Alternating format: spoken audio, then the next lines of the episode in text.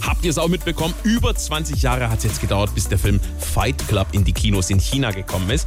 Wer den Film kennt, der weiß, dass am Ende alles so in die Luft gejagt wird. Nicht aber in der chinesischen Version, Stichwort Zensur. Da gewinnt der starke Staat und die Explosion wird verhindert. Ja, anscheinend war das erst der Anfang.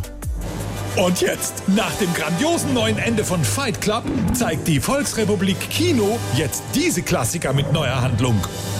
Der Herr der Ringe. Die Hobbits geben Sauron den Ring zurück und leben in Sklaverei. Es gibt nur noch einen Teil und der dauert fünf Minuten. Batman. Der Fledermausmann darf nicht mehr zurück in die Stadt, weil die Regierung eine Pandemie verhindern will. Findet Nemo nicht. Nachdem Nemo auf einer regimekritischen Demonstration war, ist er verschwunden. Seine Eltern suchen ihn nicht aus Angst vor Repressionen. Star Wars. Das Imperium gewinnt jetzt immer, und zwar in jedem Teil. Spannend. Und der letzte Film? Um seine Macht zu demonstrieren, veranstaltet das Regime eines totalitären Staates jedes Jahr die Hungerspiele. 24 Jugendliche treten gegeneinander an und nur einer kann überleben. Ah, das heißt, da kann die Handlung ja sogar gleich bleiben. Da ändern wir nur den Titel. Ja, und wie heißt der Film dann? Die Tribute von Peking. SWR 3.